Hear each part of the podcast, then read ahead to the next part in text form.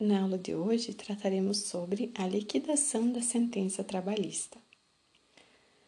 A liquidação da sentença trabalhista, ela é entendida pela doutrina majoritária como uma fase preparatória para a execução trabalhista.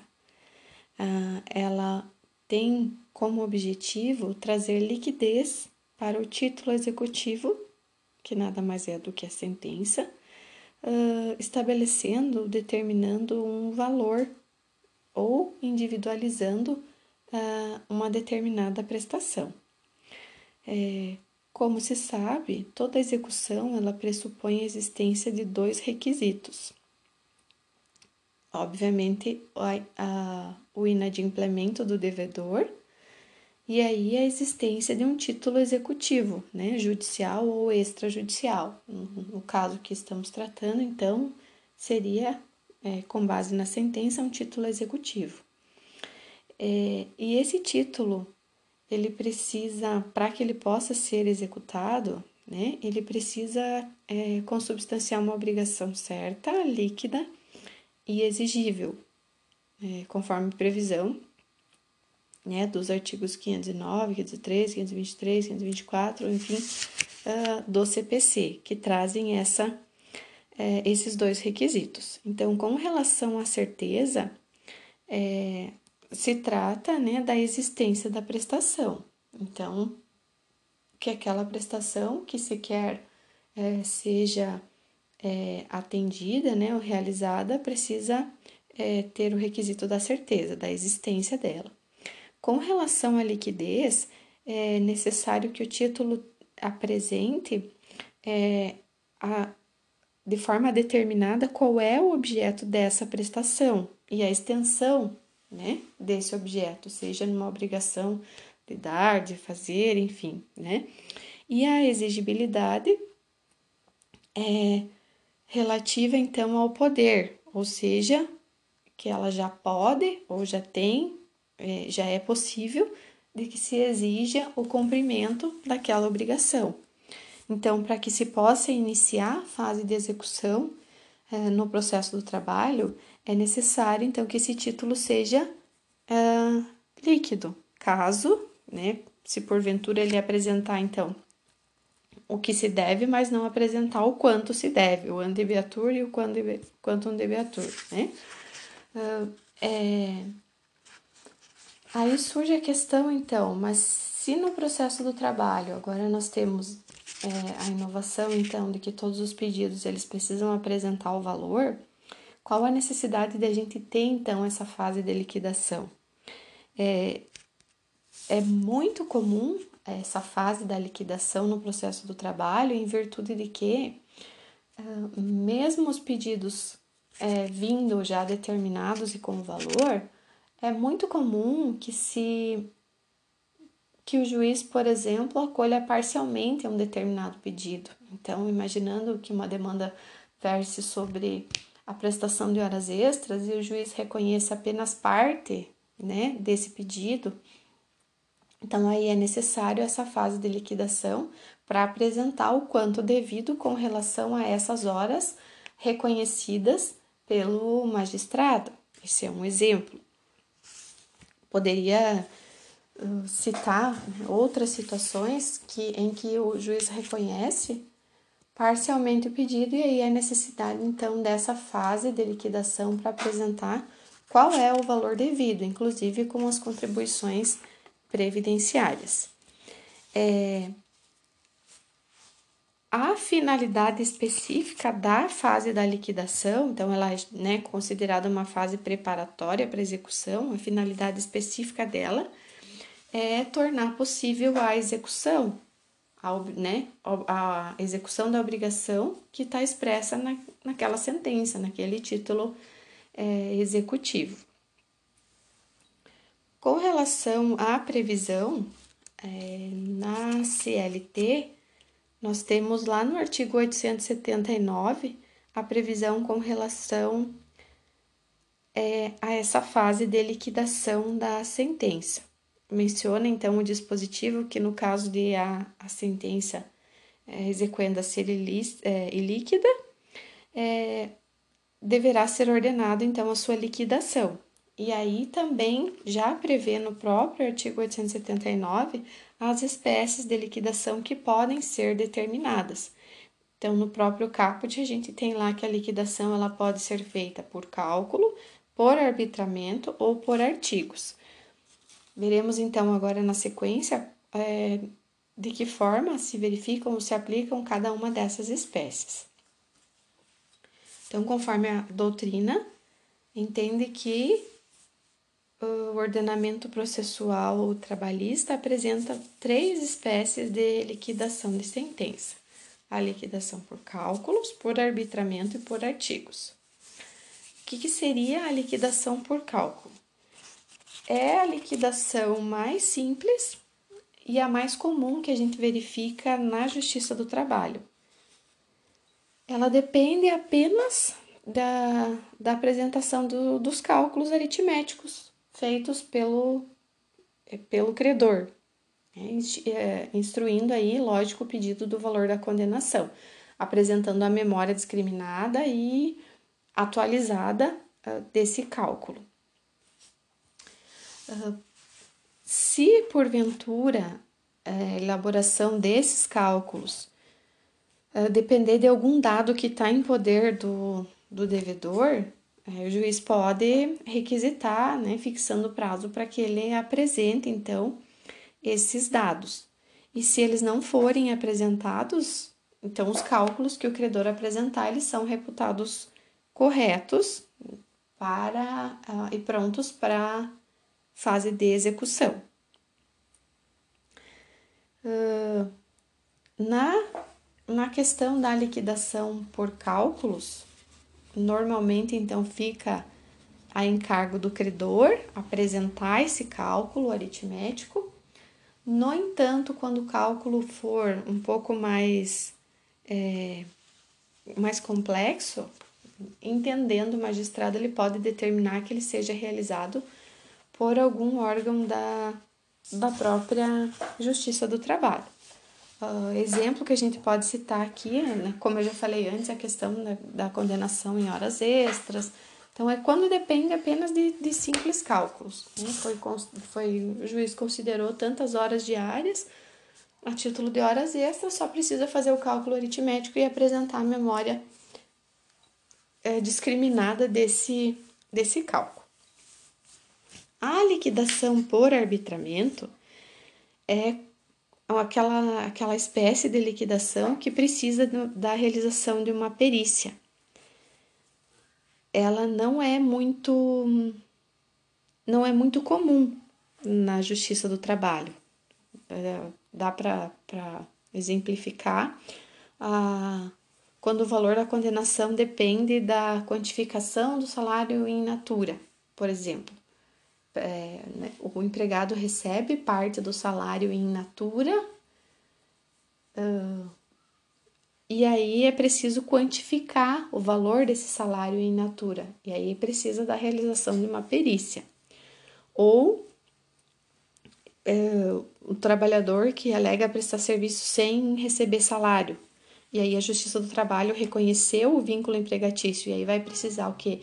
Primeiro estipular um salário, porque como ele não recebia, então precisa estipular esse salário com base né, no, no salário do mercado, enfim, aí também necessita dessa liquidação por, por arbitramento. Não é a liquidação por arbitramento, não é a prova pericial que a gente comentou, né?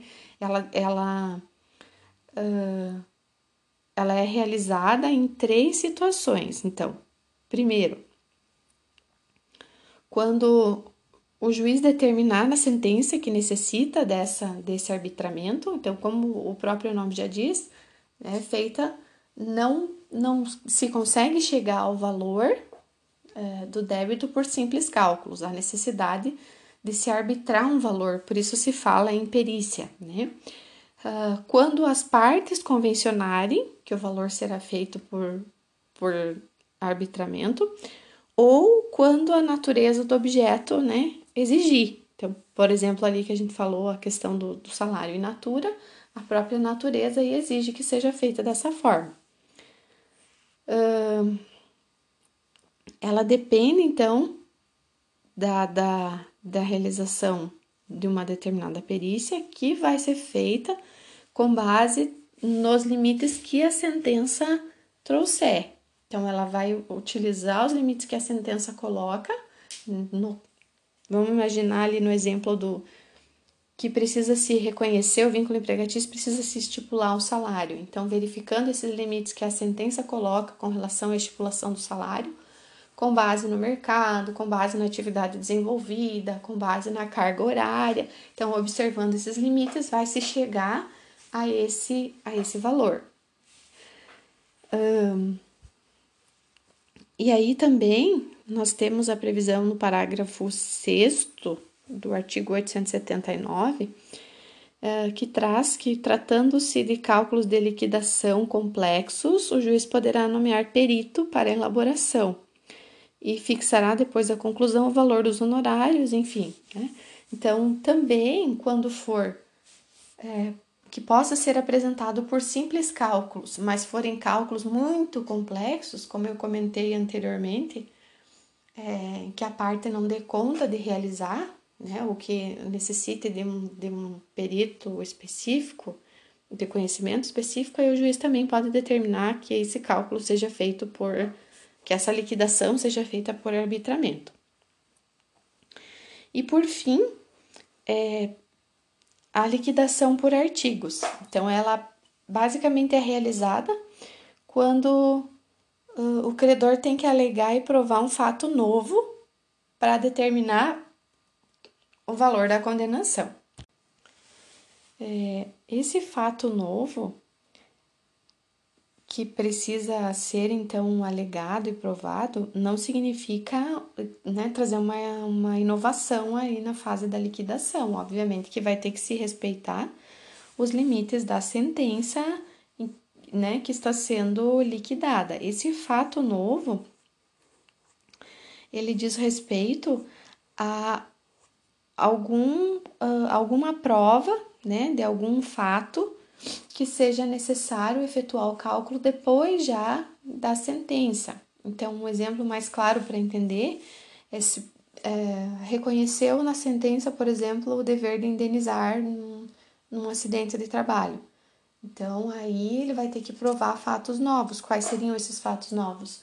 Uh, número de sessões de fisioterapia, é, cirurgias necessárias, consultas, fatos novos que ocorreram depois, né, tanto do, do ingresso da reclamação quanto do, do julgamento, mas que fazem parte da condenação e precisam ser considerados aí na liquidação. Por isso se utiliza dessa liquidação por artigos. É, ela não é muito aconselhável porque ela acaba trazendo né, complicadores é, pro, pro processo. É, e uma das, das características aqui importante mencionar da execução em si é que ela pode ser promovida de ofício pelo juiz. É, mesmo que né, com a inovação, a gente teve essa alteração ali com a reforma trabalhista, que no caso de é, quando presente o ius postulante, o juiz pode promover de ofício, então, a fase de, de execução. Na apenas na liquidação por artigos é que ele não pode promover de ofício. Nas outras há essa possibilidade. É, e aí então é, seria né, é, essa questão da liquidação por, por artigos é, é, é bem uh, delicada, né? E se tenta evitar, sendo possível, né, conseguir por meio da perícia ali na liquidação por arbitramento. É, se tenta pela, pela liquidação por arbitramento em virtude desses complicadores que ela acaba trazendo para que se consiga chegar ao valor. Né? Essa questão de fatos novos também uh, poderia co colocar um outro exemplo aqui, é quando se, numa sentença que o juiz é, condene o empregador ao pagamento das horas extras, mas é, não, não, não mencione a quantidade de horas que ele efetivamente prestou. Então, aí o empregado vai ter que provar, alegar e provar esse número de horas extras que ele realmente prestou para daí se chegar, então, ao valor da liquidação. Então, por isso seria, né, a, utilizada essa espécie, a liquidação por, por artigos. Uma grande é, característica da fase de liquidação no, no processo do trabalho é o princípio ou observância, o princípio da fidelidade à sentença é, exequenda. Inclusive, tem previsão no parágrafo 1 do artigo 879. Então, nessa fase, o juiz não vai poder modificar, uh, no sentido né, de inovar a sentença que está sendo liquidada, nem discutir matéria relativa à causa principal, em respeito ao, ao Instituto da Coisa Julgada Material. É, essa questão dos fatos novos ali na, na liquidação por artigos, tomar cuidado para não confundir, porque esses fatos novos dizem respeito à prova com relação ao valor em que já foi fixado, que já foi condenado. É, o juiz já reconheceu na sentença o dever de indenizar decorrente do acidente de trabalho. O fato novo é o gasto que ele eventualmente teve nesse período, mas que já foi né, condenado a, ao pagamento. Aqui, então, é importante se verificar nessa fase de liquidação que não pode haver alteração, nem no sentido de, de, de mudar, de inovar, enfim, né? Tem que observar o Instituto da Coisa Julgada Material. É, nós vamos falar um pouquinho agora a respeito da impugnação à conta de liquidação. É, porque a impugnação à sentença de liquidação, ela, ela é o exercício do direito de defesa e ela ocorre depois da constrição judicial dos bens. Então, ela vai ser feita é por meio dos, dos embargos à penhora. Então, depois, quando a gente vê a questão é, dos recursos, a gente vai falar nessa, nessa possibilidade. Aqui no momento, nós vamos analisar apenas a impugnação à conta de, de liquidação, que é a forma mais, uh, mais moderna né, de se exercer o direito de defesa antes de que sejam constritos judicialmente os bens. Então, com relação à, à impugnação à conta uh, de liquidação, então quais seriam as fases ou como que ela ocorre. Então, é, encerrado o, o, processo, né, as partes vão é, instruir essa, é, esse processo ou vão, é, por meio de uma petição inicial, vão instruir o pedido com uma memória discriminada e atualizada do cálculo. Então, encerrada a ação, né, é, transitada em julgado a sentença, então as partes vão, é, por meio de uma petição, é, instruir o pedido com a memória discriminada e atualizada do cálculo. É, após isso, as partes, no caso, né, a, o credor. O, o juiz então vai intimar as partes para apresentação, inclusive da, da contribuição previdenciária incidente sobre as verbas. É, apresentada a conta, obrigatoriamente o juiz vai abrir um prazo comum de oito dias. Atenção que esse prazo foi alterado, era de 10, agora é oito, e é um prazo comum, antes era sucessivo. Então, é aberto um prazo comum de oito dias para as partes impugnarem uh, a conta apresentada. E, obviamente, que nessa impugnação, né, ela precisa ser fundamentada, tem que indicar uh, quais os itens e quais os valores em que discorda, apresentando o cálculo que entende correto. Uh, após essa, essa impugnação à conta de liquidação, então o juiz vai intimar a União uh, num prazo de 10 dias para se manifestar. Uh, e essa, essa manifestação da União ela não é ela não é obrigatória. É, o ministro da, da Fazenda ele pode dispensar essa manifestação quando se verifica que o valor das verbas é,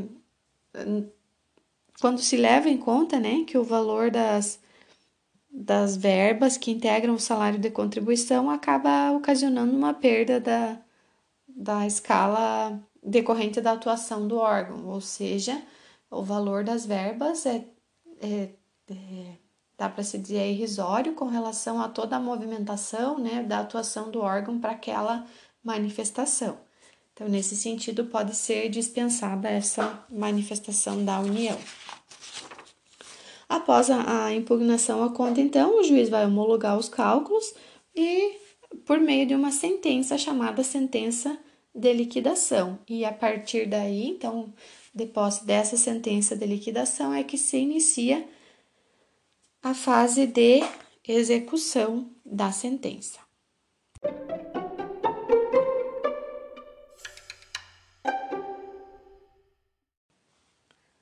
A execução trabalhista.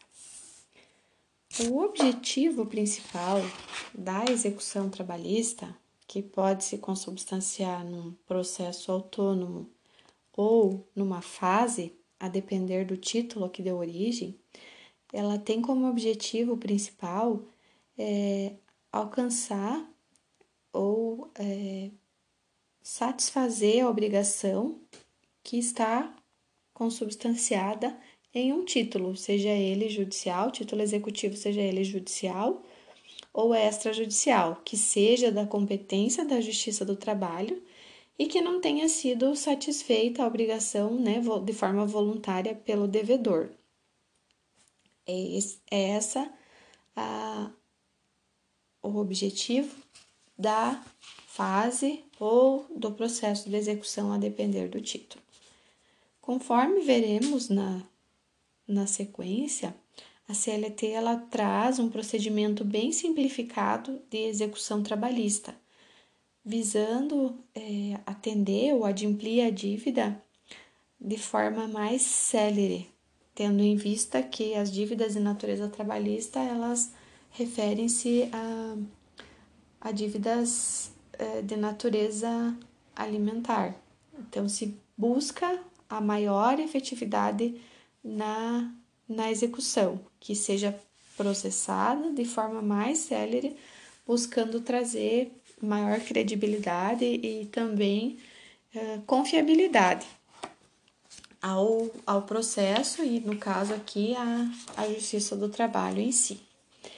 É, na, há um aspecto bem importante a se considerar no caso da execução, com relação à aplicação subsidiária quando ocorre lacuna na CLT. Via de regra, a própria CLT traz é, é, a aplicação, né, autoriza a aplicação subsidiária do CPC no processo do trabalho, quando houver lacuna na CLT e desde que haja compatibilidade com os princípios da, do processo do trabalho. No entanto, na fase de execução, é, existem algumas peculiaridades que precisa se levar em conta. Aqui, somente nessa fase ou nesse momento, é, quando houver lacuna uh, na CLT e houver compatibilidade com os princípios do processo do trabalho, a aplicação subsidiária ela tem que ser feita é, na, observando a seguinte ordem: Primeiro, aplica-se a Lei de Execução Fiscal, que é a Lei 6.830 de 1980, e depois, permanecendo ainda a lacuna, aplica-se subsidiariamente o CPC. Então, verificar aqui né, que nessa fase existe essa inversão. Havendo lacuna na CLT, primeiro aplica-se a lei de execução fiscal e depois o Código de Processo Civil. Essa é uma uma exceção. Né? E lembrando que tem que se observar, obviamente, os requisitos né, da lacuna na CLT e da compatibilidade com os princípios e regras do processo do trabalho. A fase de, uh, da execução trabalhista, ela se rege pelo, primeiro, pela CLT, tá? Uh, os artigos 876 até o 892. São 20 artigos. É, em segundo lugar, então, a gente tem a Lei 5.584, é, não ela na íntegra, mas especialmente o artigo 13, que vai tratar sobre a, a remissão, quando que é possível. Depois, a Lei de Execução Fiscal e, por último, o Código de Processo Civil. Então, essa, essa Lei 5.584 de 1970, ela é bem específica só para o Instituto da Remissão. Então, via de regra, a gente diz que é primeiro a CLT, hum, havendo lacuna e compatibilidade com os princípios, a Lei de Execução Fiscal, e aí, uh, permanecendo, né, ou perdurando a situação, então, o Código de Processo Civil. E aí, se tratando de remissão, aí tem aí em segundo lugar, então, a a Lei 5584 de 1970, que também pode ser aplicada, mas só no caso específico da remissão.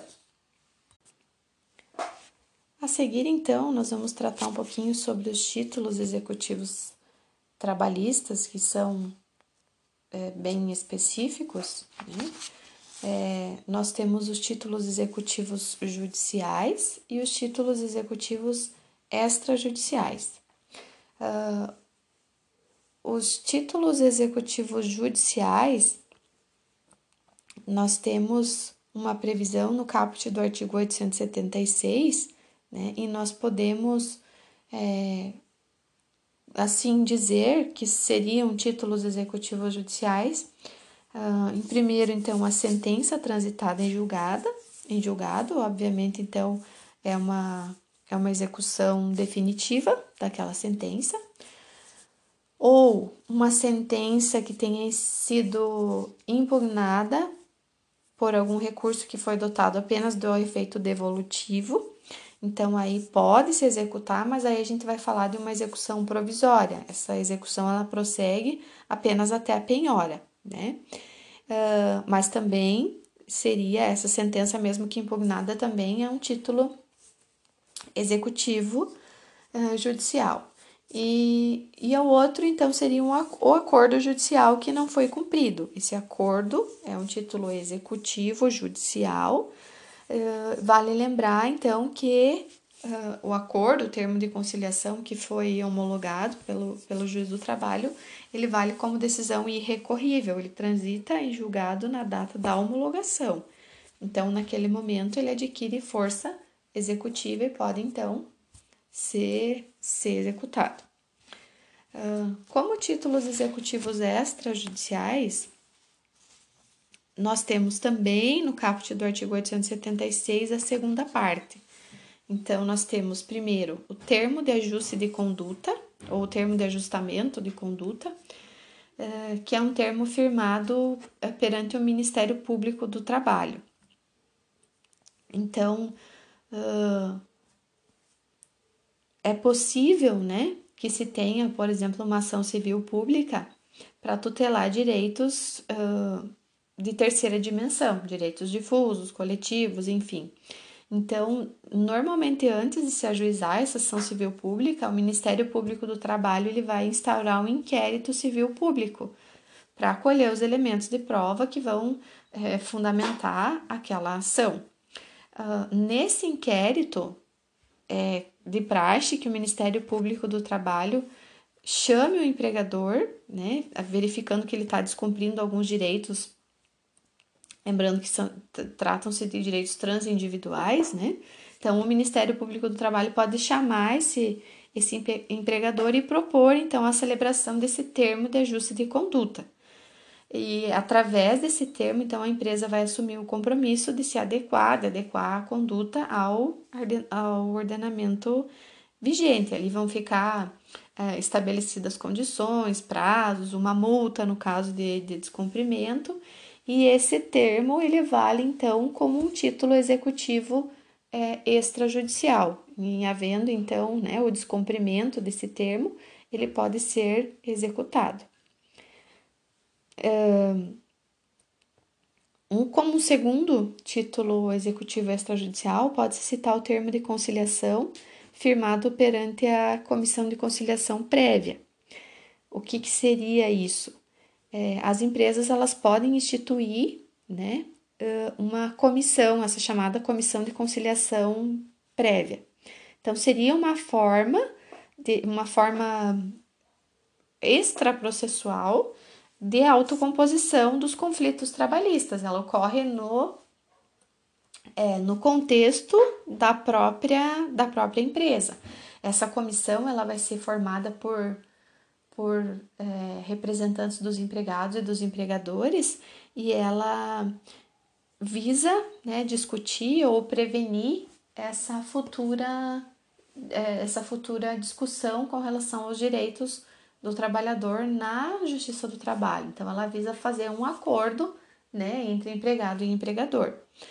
Sendo firmado, então, esse termo de conciliação, havendo essa comissão, então, ele é um título executivo é, extrajudicial e ele traz uma, uma eficácia liberatória para a empresa é, quanto às parcelas ali especificadas. Então, o que está especificado ali é, libera uh, libera a empresa do, do pagamento. Então, o acordo que for celebrado nessa comissão de conciliação é, prévia, ele traz a quitação geral àquele contrato. Então, ele impede o empregado de entrar com uma reclamação trabalhista, é, pleiteando outras verbas, né?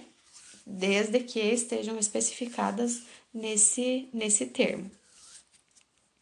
Esses seriam é, os principais exemplos de, de títulos extrajudiciais. E aí se entra então numa questão se esse rol seria tanto dos títulos extrajudiciais quanto dos títulos judiciais, se esse rol seria é, taxativo ou seria exemplificativo. E aí se tem né, a discussão da, da doutrina em duas correntes. Então, a primeira corrente é a, a, advoga a respeito da teoria restritiva, em que o rol é taxativo e só se admite os títulos executivos previstos né, na, no artigo 876 que eu é, mencionei. Tá? No, em segundo momento, então, a teoria amplificativa, ela diz que o previsto no artigo 876, ele é um rol meramente exemplificativo, né? Admitindo outros, outros títulos. É, essa questão é bem é, polêmica, né? E tem elaborado, é, que buscam vários fundamentos e, e elaborados várias... Uh, teses com relação a isso, tá? Então, é, como a questão ainda é divergente, né? Se, se o rol é taxativo, se o rol é, é exemplificativo, é, com base na, na, na emenda constitucional 45, que acabou ampliando né, a competência da Justiça do Trabalho como uma justiça especializada e e ela julga então ações que, que agora dizem respeito a, toda essa relação de trabalho, não só mais relação de emprego. Então, é, eu seria do entendimento é, e verificando, né, boa parte da doutrina, então, do entendimento de que esse rol seria é, exemplificativo, que podem ser admitidos outros títulos, tá? Desde que devidamente comprovados, né? E respeitando, então, a, aos princípios da, da justiça do trabalho. Então, é, por exemplo, utilizo como base, né, para justificar esse entendimento, o artigo 13 da Instrução Normativa 39 do TST de, de 2016, é, coloca que o cheque, a nota promissória, é, emitidos em reconhecimento de dívida de natureza trabalhista, também são títulos extrajudiciais para efeito de execução na Justiça do Trabalho. Então, se essa própria instrução ela traz essa ampliação, né, possibilidade da execução do cheque, da nota promissória, obviamente que desde que é, tendo-se reconhecimento de que eles é, foram emitidos para para dívida de natureza trabalhista, eles podem ser admitidos, então entende-se que demais títulos, desde que venham a representar, então, e a reconhecer a dívida de natureza trabalhista, demais títulos também podem ser aceitos e reconhecidos. É, sobre a competência. Uma competência para a fase da execução, ela está é, prevista nos artigos 877 e 877A da CLT. Então, quando a execução ela tem base no título é, executivo judicial, é, vai ser competente o juiz ou o tribunal que julgou é, originariamente o dissídio, né, ou que conciliou o dissídio. Então, a execução vai tramitar onde tramitou o processo de conhecimento, se for o caso de uma sentença.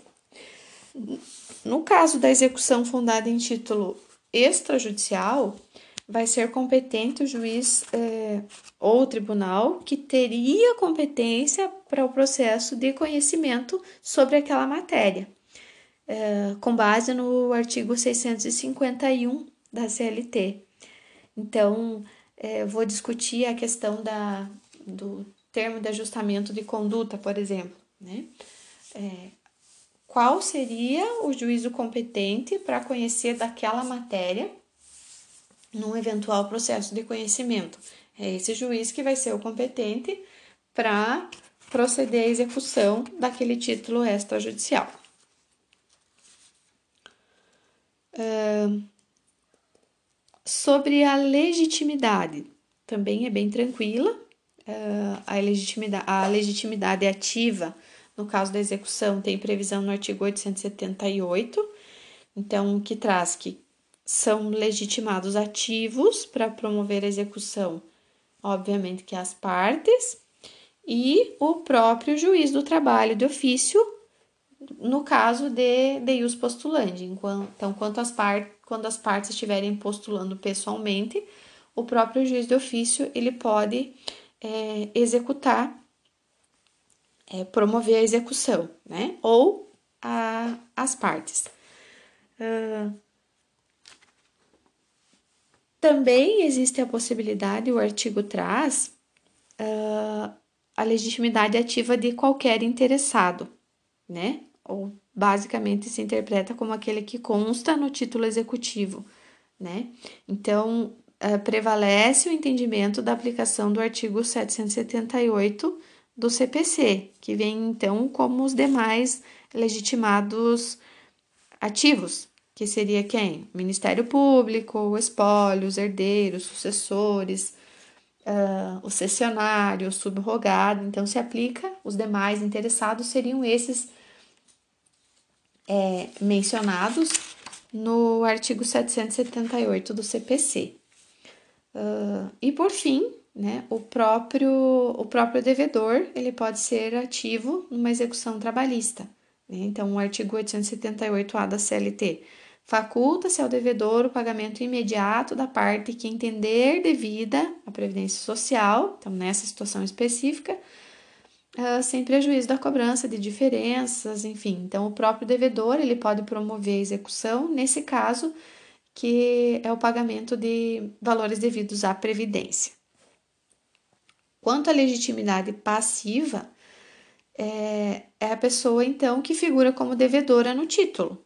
Então, quem que pode figurar como devedor uh, no, no polo passivo da execução trabalhista? Então, nós vamos utilizar a aplicação subsidiária do artigo 4 da Lei da Execução Fiscal, que trata, então, primeiro, o devedor, segundo, fiador, aí vem espólio, a massa falida, o responsável, né, no caso de.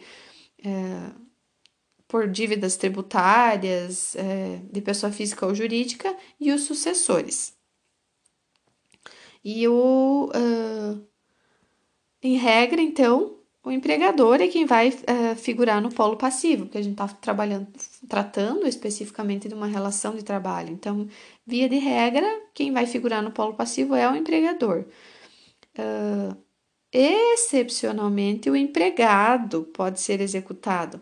Então, quando se vai executar custas processuais, honorários periciais, é, quando se busca devolução né, de algum instrumento, equipamento da empresa ou ressarcimento de danos, aí é o empregado. Mas na grande maioria dos casos, quem figura como é, no polo passivo é o empregador.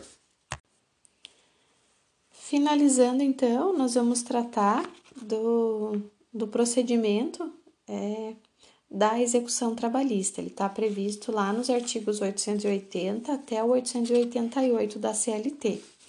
Então, é, de forma resumida, a sequência dos atos processuais na, na fase de execução trabalhista, é, partindo da premissa que o título já, já se encontra líquido, né, já passou pela fase de liquidação, então, em primeiro lugar, é expedido o mandado de citação penhora e avaliação, previsão lá do artigo 880.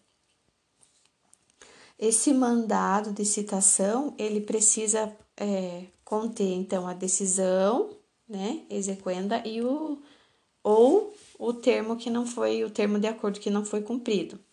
E no caso da execução, a citação ela é sempre feita pelos oficiais de justiça. A gente viu que a notificação no processo do trabalho, via de regra, ela é feita por AR. Na fase de execução, ela será feita sempre pelos oficiais de justiça. Então, se por acaso o executado ele for procurado é, duas vezes, observado o prazo das 48 horas, né, ele não for encontrado, então a citação ela será feita por, por edital. Uh, efetivada a citação, então, nós vamos passar para o segundo momento em que é aberto um prazo uh, de 48 horas, uh, a partir de, do que o executado, então, ele pode ter quatro comportamentos. Então, vejam que o prazo aqui é de 48 horas. Primeiro, e o que mais se espera, é o pagamento da dívida. Então, ele pagou a dívida, é lavrado o termo de quitação é, assinado né, pelo exequente, pelo executado e pelo, pelo auxiliar né, da Justiça do Trabalho que, que vai lavrar esse termo. Uh, podendo, se por, porventura, quando do pagamento o exequente não estiver presente, esse valor ele pode ser depositado. Então, é, é emitida uma guia e o valor é depositado num estabelecimento oficial de crédito, assim como se procede na, na Justiça Comum. Uh, então, ele pode pagar a dívida. Segundo, ele pode garantir o juízo, então, uh, depositando o que ele deve. Qual o objetivo dele garantir o juízo? É quando ele visa é, o recurso, ou seja, ele objetiva é, a oposição de embargos à execução. Então, ele precisa garantir o juízo para poder opor embargos à execução. Pode ser feita essa garantia do juízo pelo depósito do valor da quantia devida ou pela nomeação de bens a penhora. Sempre né, verificando a, a, o acréscimo das despesas, a atualização monetária, então observando isso, ou ele deposita o valor ou nomeia bens a penhora. Terceiro comportamento, ele pode é, garantir o juízo por meio do seguro garantia judicial, né, que existe agora essa, essa reforma né, trabalhista trouxe com relação a isso, a possibilidade de se utilizar desse seguro, uh, que é então uma, um seguro específico para essas situações né, em que o empregado, que o empregador pode, pode contratar. E o quarto comportamento é o juízo pela nomeação de bens, observando a ordem do estabelecida no artigo 835 do, do CPC. Uh, ah, no caso de nomeação de bens a, a, a penhora, tem que se observar o previsto no, no artigo 835. Então, sempre observando aquela, aquela ordem. Uh, e ele pode, obviamente, não fazer nada. Então, é a inércia do devedor. E aí, ele não, não pagando e nem garantindo o juízo, então, pode ocorrer a penhora coativa, que é realizada pelo oficial de justiça. Então, quando ele não paga e não garante, o oficial de justiça vai realizar a penhora forçada né, dos bens que, que forem necessários para o pagamento da importância. Uh, depois disso, então a gente passa para o terceiro terceira etapa, que seria uh, quando uh, é aberto um prazo de cinco dias para o executado apresentar os embargos. Então, se eventualmente ele garantiu a execução, né, uh, ou foram penhorados os bens, seja é, pelo for, de forma forçada, né, pelo oficial de justiça, é concedido então um prazo de cinco dias para ele apresentar embargos à execução. Esse prazo é diferenciado, né? Porque os prazos no, no processo do trabalho com relação aos recursos, a grande maioria é unificado. No caso dos embargos de execução, ele é diferente, ele é de cinco dias. E o que se pode alegar aqui como matéria de defesa está é, tá restrito às alegações com relação ao cumprimento uh, da decisão, quitação ou prescrição da dívida, só. É, na sequência, é aberto um prazo para o exequente apresentar a impugnação, também de cinco dias. É, havendo, então, é, a oposição dos embargos à execução, vem, então, a sentença né, do, do magistrado julgando esses embargos, e aí se parte para a avaliação dos bens pelo, pelo oficial de justiça. Então, eles são, essa, essa avaliação ela tem que ocorrer no prazo de 10 dias, é, contados da, da nomeação. E após a avaliação, se parte para a fase de expropriação, que é, né, que pode ser a adjudicação ou a arrematação desses bens. Então, ele é bem. Esse processo de execução ou essa fase de execução, ele é bem célere, se vocês observarem com relação aos prazos, né? 48 horas, 5 dias para uma parte, 5 dias para outra, 10 dias para avaliar e já parte para a expropriação. Então, ele visa eh, trazer realmente efetividade para o pro processo. Né? Uh, por fim, então, eu comentei que seria a fase de execução ou processo de execução, por quê? Quando que eu tenho a fase, quando que eu tenho o processo? Quando eu estou, é, basicamente, é, o meu, o meu título é um título extrajudicial, então ele não decorre de um processo anterior. Então, eu vou ingressar com uma nova ação, então seria um processo de execução. Quando ele é decorrente de uma sentença, né, por exemplo, o meu título é consubstanciado na sentença, então eu vou ter uma fase, ele vai ser uma fase do processo de conhecimento. Então, essa é a diferença. Por isso que a gente diz a execução trabalhista, ela pode ser é, uma fase no processo de conhecimento, então a gente tem o conhecimento, a liquidação e a execução, tudo no mesmo processo, ou se tratar de um título é, executivo extrajudicial, então vai ser, ele vai é, ser executado mediante um novo processo.